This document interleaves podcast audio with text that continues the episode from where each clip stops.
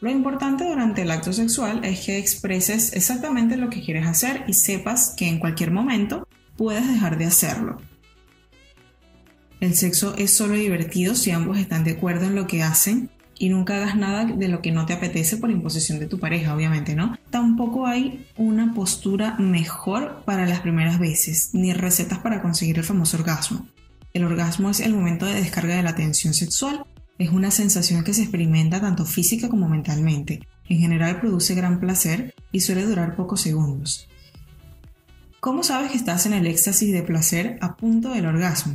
Bueno, se puede sentir contracciones involuntarias en los músculos de la zona genital y una gran tensión en todo el cuerpo, seguida por una intensa sensación placentera y una fase de relajación súper importante.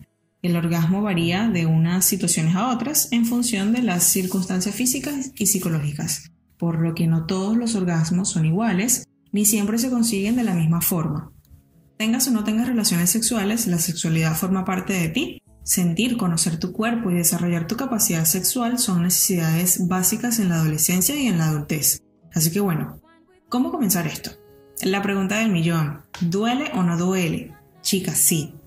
Esta pregunta es muy probable que te la hayas hecho muchas veces y es quizás el momento que genera más dudas, por el miedo a sentir dolor en una ocasión que debe ser especial, que duela o no, no depende de ti ni de él, básicamente. Recuerda que el himen es una capa fina de piel que se va a romper por la penetración. Mientras más fina o gruesa sea esa capa, el dolor puede llegar a ser más o menos intenso o simplemente puede pasar desapercibido. Sin embargo, la rotura del himen va a ocurrir sí o sí, va a doler en menor o mayor cantidad, pero va a pasar.